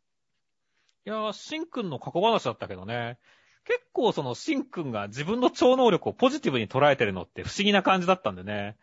それがちゃんとこう、納得というかね、あの、あ、こうだったんだって、腑に落ちる展開だったのはすごい良かったですね。はいはい。本当になんか、シンくん登場した時点で、すでに、まあ、ある種漫画的なキャラクターみたいな感じで、うん、完成して受け入れられていたんですが、その背景をちゃんと描かれたことによって、ちゃんとキャラに厚みが出てきて、うん、すごく納得感のあるキャラになった気がしましたね。そうだね。この超能力っていうのはね、皇帝生活、この所長との絆だからこそ、シン君はね、あの、認めてるというかね、あの、はいはい、大事なものとして扱ったんだっていうのは本当にいい話だからね。そうですね。いや、本当に、なので、まあ今回子供、シン君が子供の立場でというのがちょっと新しくはありますが、まあこのお話にたびたび出てくる男同士の絆話ですからね。そうだね。このお話のメインはそこですよね。かっこいい男同士の絆の話ですからね、基本的には。間違いないですね。という感じなので、まあ、この、あのー、ラボ編というか、新君編、すごい楽しみな要素が出てきましたよ。うん。いやー、だからいいなって思いますね。まあ、ほんと、そしてね、脱出に関してもね、ルーちゃんがかなり強いってのはびっくりしたねって。まあ、このくらいは強いんじゃないですか。まあまあまあ、なんかね、ずっと最近酒も飲んでたしさ、だんだんなんかシラフでも力出せるようになってきたかもしれないよっていう。まあまあ、シラフでも多少のアクションはできるはずですからね。こっからお酒飲んだらさらにもうパワーアップですよ。そうだね。あの、本当にな、あの、所長の方もポタンジュジュジュジュってドア開くからね。なんで取り上げられてないんだよっていう感じですけどね。そうだね。まあまあ、おだからね、本当に、所長もルーちゃんもこの、破天荒というかね、あの、そこが知れない感じが出てきてるんでね。いやだから、坂本さんたちと合わせてこうね、相手を挟み撃ちにしていく感じはすごい楽しみですね。はいはい。いや、もうどんなドタバタアクション展開が来るのか大変楽しみです。では続きまして、特別読み切りです。愛と力、和立平先生、グランドジャンプにてマリマリッジグレーを連載中、和立平先生による愛と力が掲載されておりました。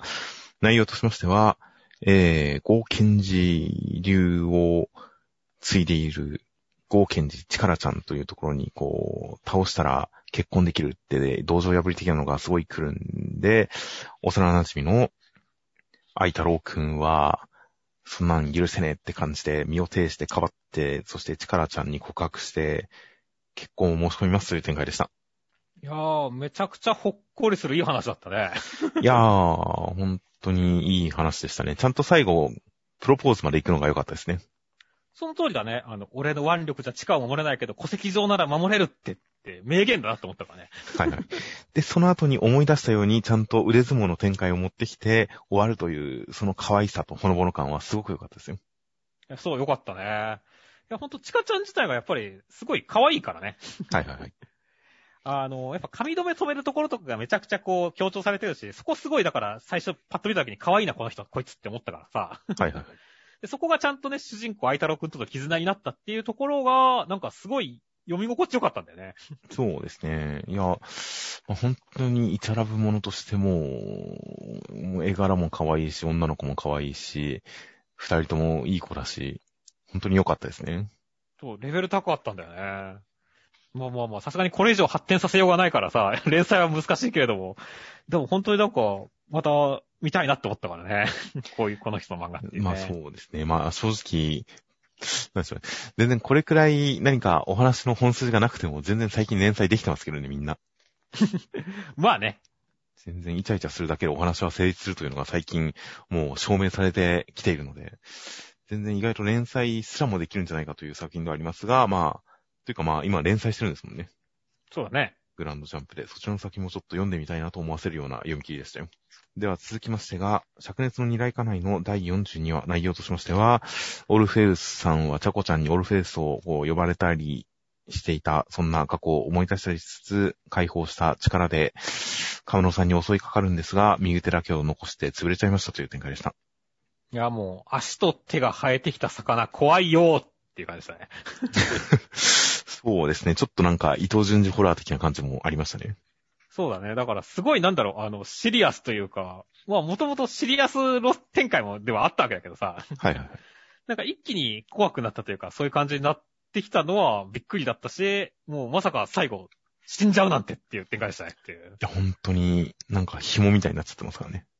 いやー、ちょっと予想外すぎるというか、まあ、カムロさん、ポセイドンの力すら圧倒する、お前何なんだよって感じだけどねっていう。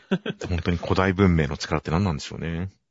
何なんだろうね。まあ、進化を促すっていうところもあったりするから、そのあたりがキーワードなのかもしれませんけどね。はいはいはい。いや、本当に力を使いすぎるとイルカになっちゃうんですもんね。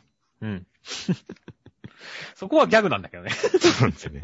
そこ、ある日突然、とうとうイルカになっていたっていう、その何の突っ込みもない、そこだけギャグが入ってくる感じっていう、その突っ込み不在感はさすがだなとは思いましたよ。そうですね。まあ、だけど本当にがっつりシリアスなんでね、ちょっとどうなるのかっていう、オルフェウスさん、生きてるといいんだけど、もう無理かな、これさすがに。いやー、厳しい気がしますねこの右手を果たしてどうするのか、サメさんが受け継ぐのか。チャコちゃんはこれを見て、チャコちゃんなら復活させられるんですかね。あー、まあね、実は右手に情報が集約されてたんだ、みたいな感じでね。うん、右手から復活っていうのも、まあ、アンデッドアンラックでもあったし、いけるんじゃないかなと思うけどっていう。あとはまあ、チャコちゃんの力の上限がわかんないですからね、まだ。そうだね。その辺の可能性もなくはないですが、まあ、とりあえずは、この作品意外と死んでもおかしくない感じのテンションだったりはするので、いやー、本当にどうなるか全く読めないです。はい。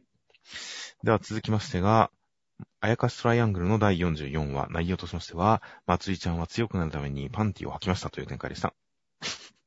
今週ひどすぎでしょ まあ、バカ回でしたね。そう、バカ回だったね。いや、でも、いいバカ回だったね。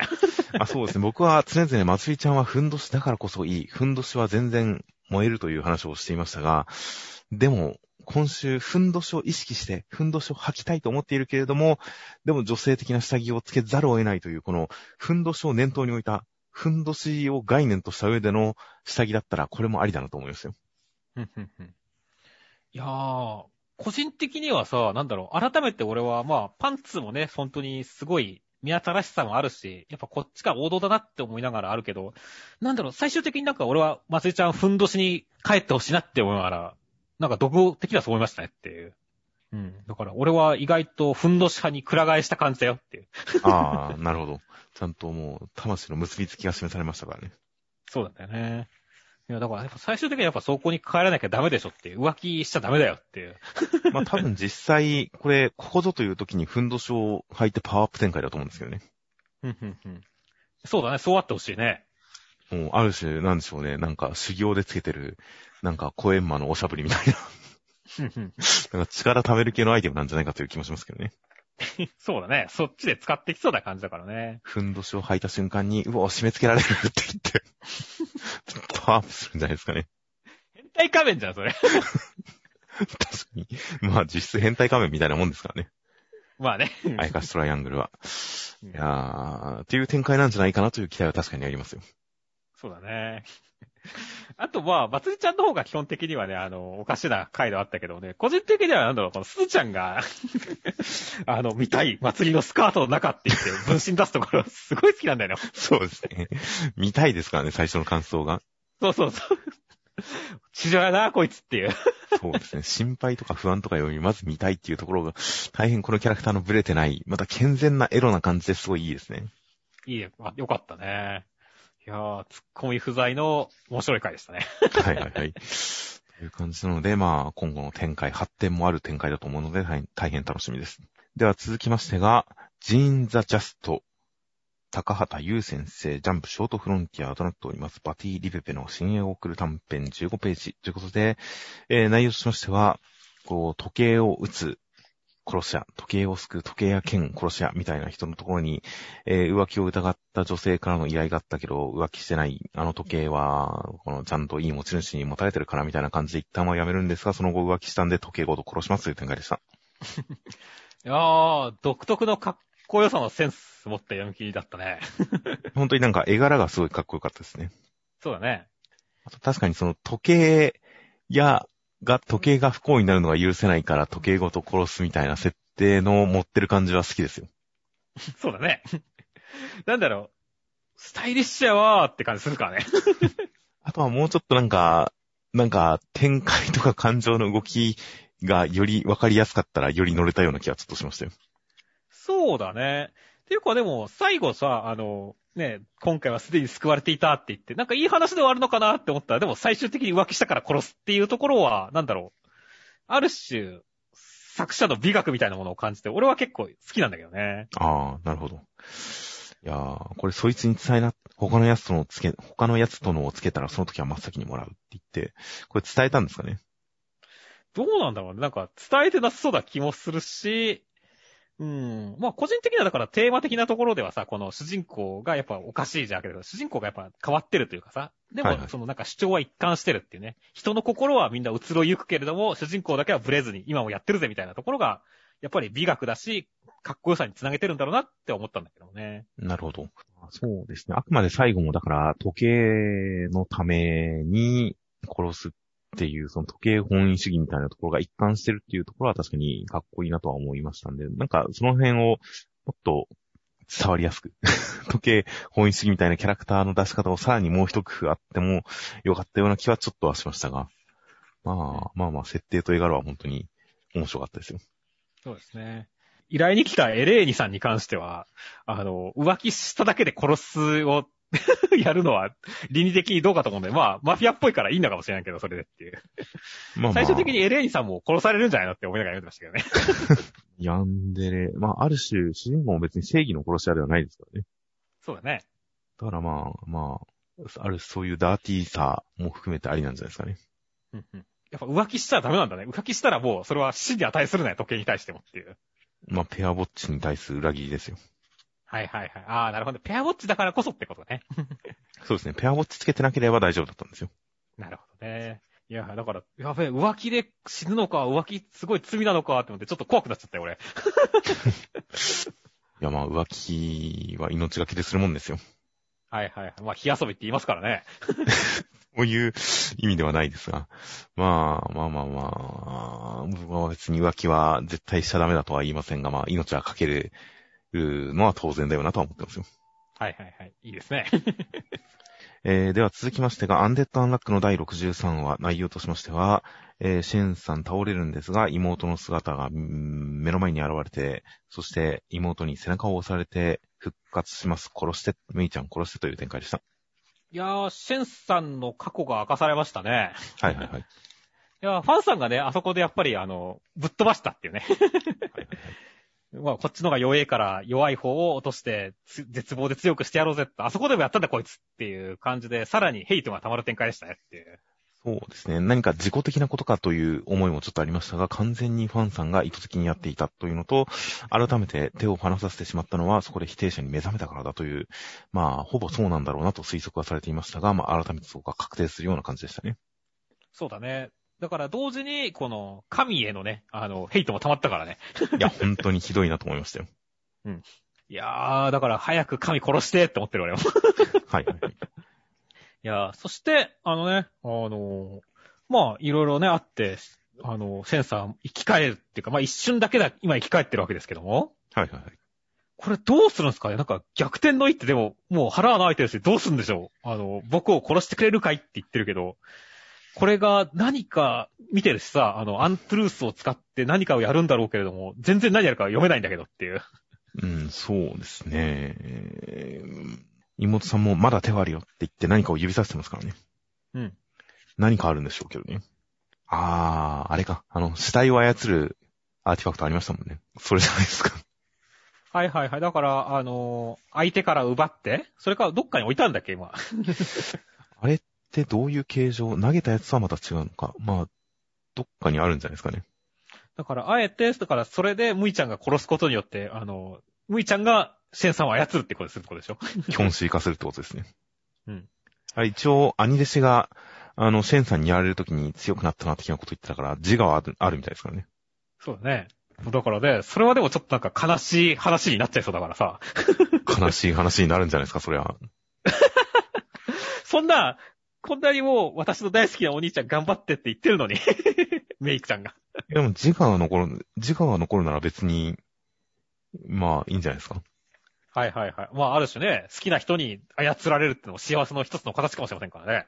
うん、命令さえしなければ別にある程度自由に行動できるのかもしれませんし、ですし、まあ、それに、今週の過去で明かされたのは、シェンさんと妹さんのこと以外にも、そのムイちゃんとの出会い、ムイちゃんも何か弟か、まあ、兄か、まあ、弟なんでしょう、守っていたところが、弟を失って、そして、すごい、やさぐれていた、戦いに明け暮れて最強のために人間性を失っていたような、シェンさんに、人の心を取り戻させるような、そういう存在だったということが改めて示されて、で、なんか、やっぱりちょっとアンディとフーコちゃんの関係性みたいなのを想起させるような、そういうコンビ感だったんだな、二人はというのがすごい分かったんで、で、あれば、まあ、いいじゃないですか。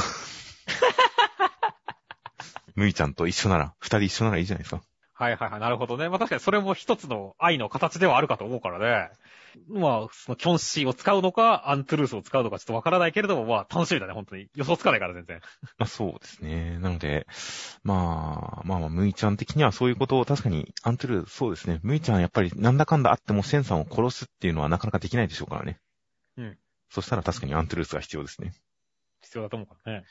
という感じで、まあ、まあまあ実際どういう展開になるのか、どういう気持ちの、あの、やりとりになるのか、どういうアーティファクトなのか、あれは実際のところということとかも、まだわからなかったりはしますので、その辺は実際に展開が来てからの感じだとは思いますが、まあまあ、センさんが新たなアンデッドキャラとして、ムイちゃんとのコンビで戦っていくんだとしたら、それはなんか、もう新たな、なんか、アンデッドアンラックコンビ的なのが誕生して楽しみだなとちょっと思ってます、僕は。そうだね。確かに、あ新たなアンデッドアンラックだね、これは。感じだったりしますので、いや、本当に今週のムイちゃんとシェンさんの過去、意外と最初からシェンさんとムイちゃん仲いいのかなと思いきや、最初はシェンさんがすごい非人間的な感じだった。それをムイちゃんがと表していったんだ。生きる意味を与えていったんだっていうあたりが示されたことによって、この二人のコンビ感みたいなものに対して、もう全然なんかこれまでと違った見方ができるようになったので、それを下敷きにして本当に今後の展開、すごい楽しみにしてますよ。はい。では続きましてが、クーロンズボールパレードの第13話、内容としましては、え、なんか新しい人が来てチームになって、白王は白鳥四郎くんがやべえっていう展開でした。いや、クーロンズ一気に7人になりましたね。はいはいはい。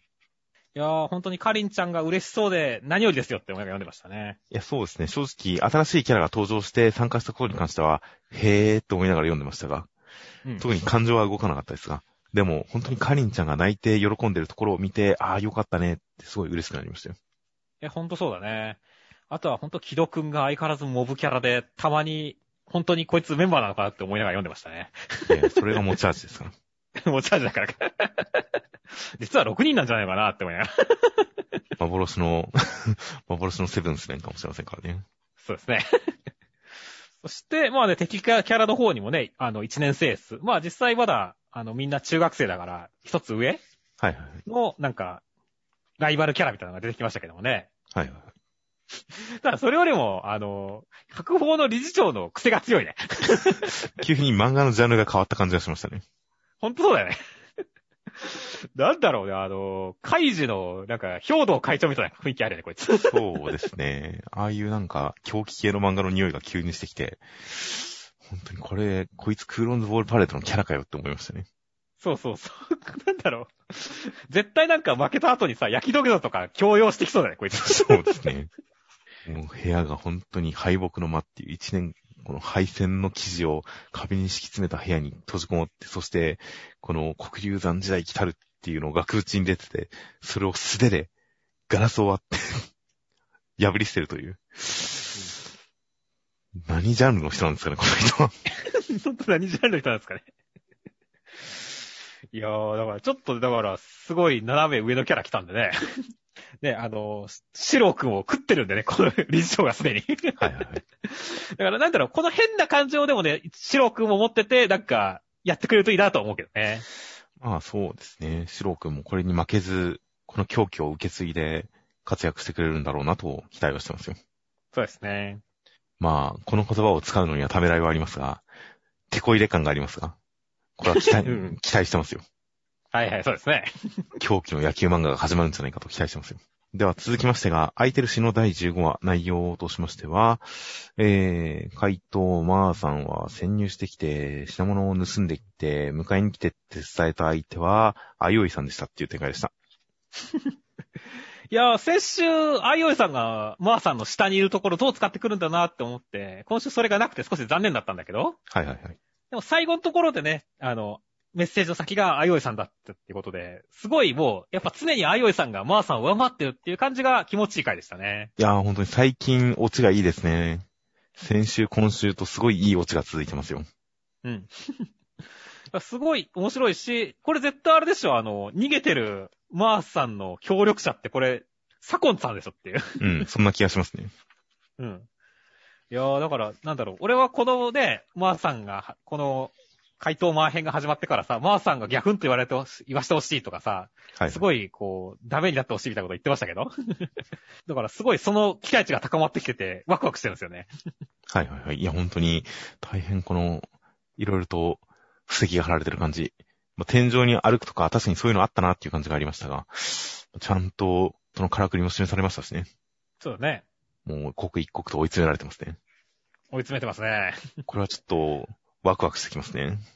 ワクワクしてきますね。だから本当にあの、ワンさんとかね、あの、真っ二つのワンさんとかもどう使ってくるか楽しみですよっていう。あー、確かに。まあ何か情報を得に行っただけだったかとも思いますが、まあ、ワンさんが最終的に何か真っ二つにしてくれるかもしれませんしね。そうだね。いやー、大変楽しみになってくる。本当に最近のアイテルシー、僕は結構好きですよ。うん。本当引きが強いのがいいがね。そうですね。オチが最近本当に見事なオチがついてるんで、いやー、これを回収してのクライマックスは本当に楽しみです。では最後に目次コメントとしまして、えー読み切りノーワンノーズ片岡先生、応援してくれていた家族や友人、担当氏、読んでくれたすべての人に大感謝です。という大変ほがらかなコメントでした。そうですね。あとは愛と力和田先生、掲載嬉しいです。グランドジャンプで連載中のマリッジグレイもよろしくです。ということで、宣伝を兼ねたコメントでした。でも、まなち先生、あれだね。なんか、似顔絵怖いね。ああ、確かに顔に目が二つ縦に並んでるという、確かに怖いですね。そうですね。なんか、漫画はほのぼのしてるのに、自画像怖いからびっくりしちゃったっていう。なんか闇がありそうですね。うん。いやー、ちょっとマリッジグレイ読んでみたいですね。うん、そうですね。あとは、まあ、僕とロボコの宮崎先生、運動不足が過ぎるので縄跳びを買いました。いつか使おうとは思っていますっていう。はいはいはい。ダメじゃんっていう回。いや、何がですか？大きな一歩じゃないですか？買って、と飛んですらいないじゃん。いやいや、買わなきゃ飛べないんですから、いいじゃないですか。まずは、買うところからですよ。絶対俺なんかもう、あの、半年後くらいに、あの縄跳びまだ何も使ってませんとかってコメントすると思うよ。いやいや、半年ぐらいいいじゃないですか。それくらい余裕があっても。2、3年のうちに使えばいい方ですよ。ポジティブだな。なぜなら僕も今縄跳びを持ってるから。衝撃の事実。セールの時に買って一回も使ってない縄跳びがあるからです。なるほど。あの、ちゃんとベアリングが入ってて、くるくる手首に負担がかからず飛べるやつですよ。でも、使ってなかったら手首負担もクソもないじゃん。いや、それはこれからですから、いついつ飛んでも手首に負担がかからない状態ですから、今。うん。もう、すごい楽しみですね。はいはいはい、そうですね。まあ本当運動不足はね、あの、健康の大敵なんでね。あの、それで言ったら本当にね、あの、ウィッチウォッチの篠原先生とかもね、何もないアスファルト上でよろけて転んで肘を負傷、限界が近づいてるっていうコメントしてるようにね。はいはいはい。これもだから多分運動不足とか原因でしょうからね。はいはいはい。なんだっけ、あの、ヤングジャンプで推しの子を連載してる横槍弁護先生が、この前なんかツイッターで、はあ、あの、気球に気絶して前歯折った、前歯かけたって言ってましたからね。ええー、えショックって言って、コメントして、やべえなって思いがってましたよね。ー、やばいですね。本人もだから、運動不足だと思うから、ちょっとしば、ね、適度に運動しますみたいなことを言ったけれども。運動不足じゃない気がしますけどね、僕は正直。うん。もっと別の直接的な病名がある気がするんですけどね。そう、だから、まあね、漫画家生活、本当に健康が大事ですからね。あの、ね、宮崎先生も篠原先生も気をつけてほしいなって思いますね。本当に、なんか今収録が5月20日、あのー木曜日ですが、ちょっと今世の中を大きな不法が駆け抜けてますからね。そうですね。三浦先生が亡くなりま、お亡くなりになられましたからね。本当にベルゼルクの三浦先生が本当にあのニュースを友達に教えられてみた瞬間に本当にもうリアルに口から嘘だろって言いましたからね。いや、俺もだからもう仕事途中でたまたまちょっと休憩時間にニュース見て出てきた時にもう、思わず俺もなんか言葉、なんかえ？嘘だろってやっぱこと出たよ。夢なら覚めてくれと思ってしまいましたが、本当にご冥福をお祈りしますが、本当に、本当に、こう、作品にとって一番幸せな形で皆さんが生き抜いていただけたらいいなというのを祈らずにはいられないですね。ほんとその通りですね。ということとかもあったりしますので、本当に健康には皆さん気をつけていただきたいです。あとは、空いてるし、直子先生、以前働いていた無印良品へ買い物、お茶漬けなので、つい水出しに手が伸びる。ということで、なんとびっくり、直子先生、無印で働いてたらしいですね。そうですね。いやー、なんか、ロハスな感じというか、ちょっと印象、印象、ちょっと印象一致する感じもありますね。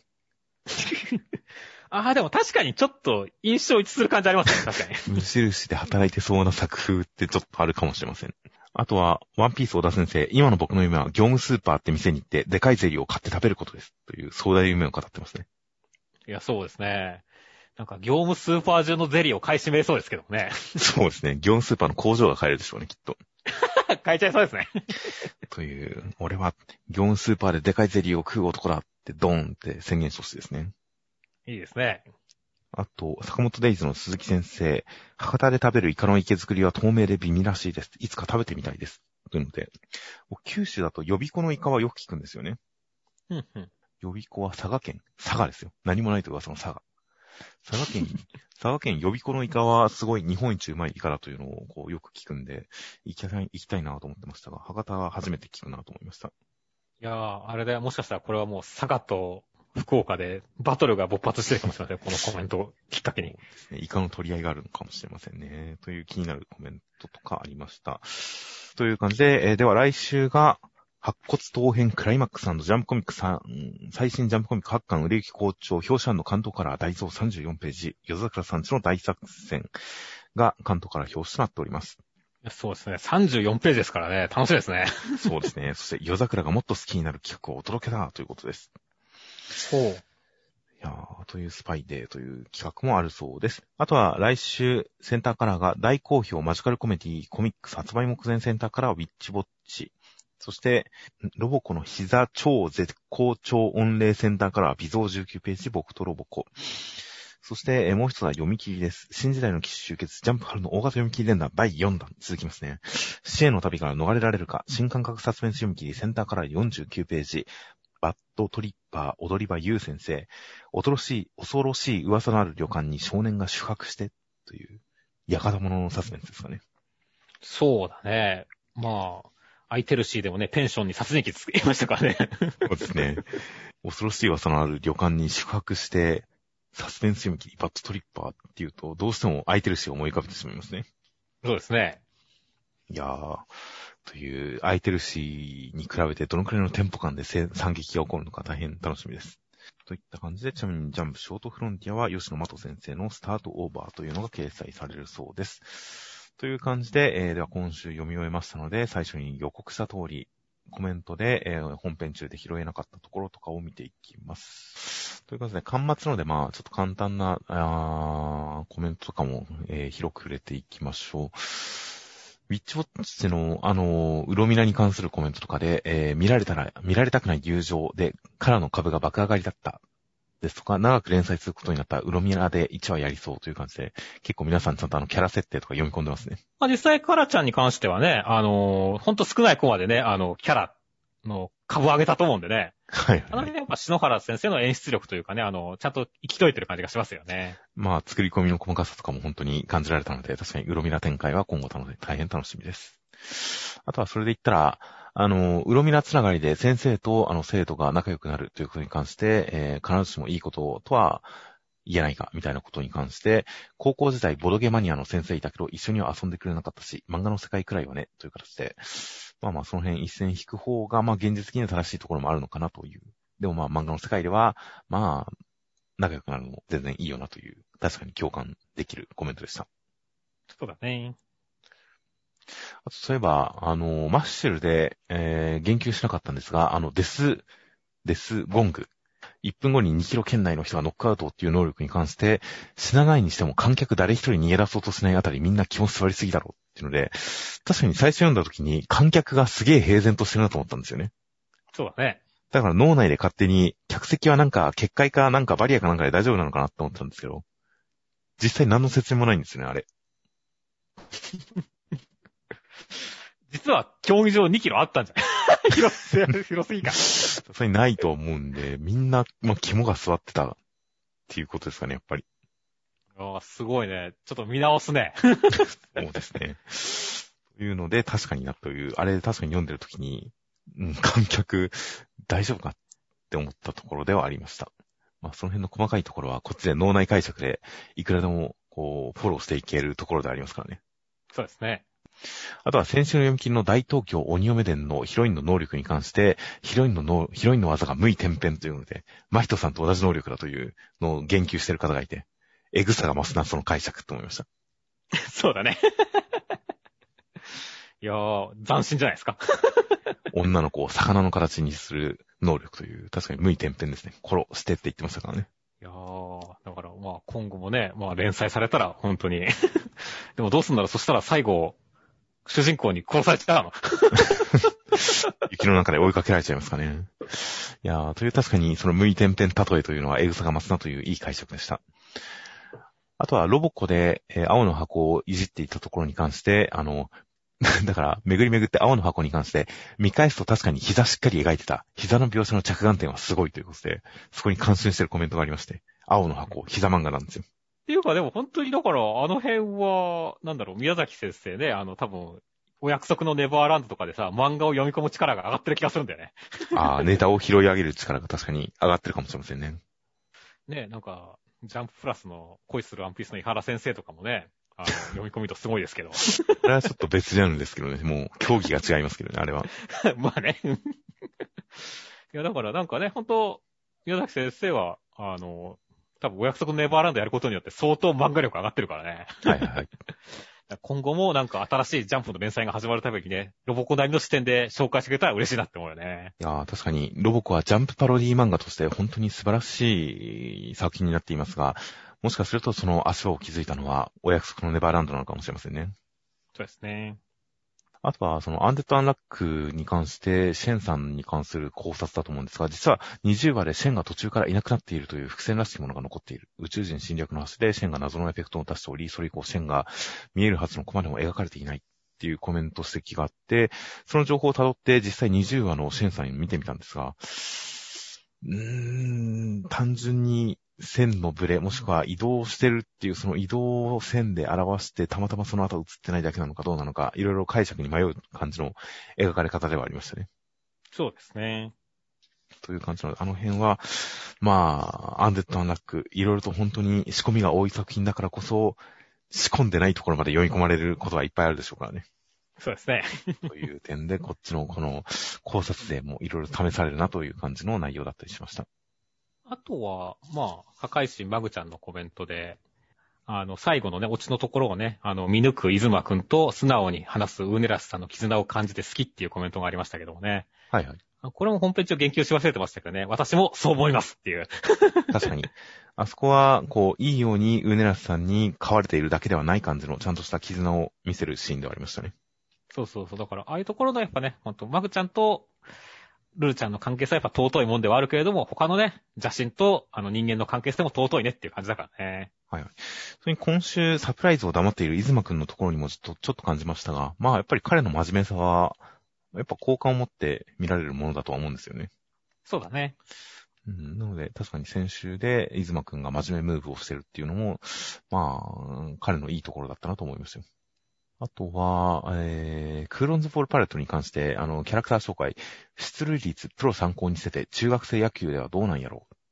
中学野球なら大体平均の出塁率、高い出塁率っていうなら、5割は欲しい。っていうことで、あの、キャラクター紹介の出塁率の数字が、プロ基準で、中学野球で言ったら、物足りないっていう指摘とかあって、ああ、ありそうって思いました。ありそうですね。確かにそうなんだろうなってすごい納得感のある指摘でしたが。まあ。なんだっけ、一郎とかさ、だって高校時代、打率8割とかじゃない？またちょっと企画が違いすぎますね。うん。まあ、よ、あくまで地区大会の話だけど。ああ。でもまあ確かにそうですね。確かに、中学野球、どんどんローカルに、そして下になっていけばいくほど実力差っていうのはすごいはっきり出そうではありますね。うん。うん。なので、まあ確かにそういうこともあるんだろうな、というような納得感は大変ありました。まあまあそういうのもいろいろと、へえって思いつつ、細かいことは気にせずに、あの、狂気のおじいちゃんとかを楽しんでいけたらなと思います。はい。といった感じで、ざっくり先週のコメントを見ていきました。では最後に広告の方が、えー、先週も、えー、犬さん、黒沢さん、キューテラさん、サツダさんという4名の方からまた広告をいただいております。毎週大変ありがとうございます。ありがとうございます。コメントくれた人もありがとうございます、はい。そうですね。コメントも毎週大変ありがとうございます。という形で、えー、新しい構成でやってみました。という形で、では来週25号が5月24日発売となっております。では、お疲れ様でした。お疲れ様でした。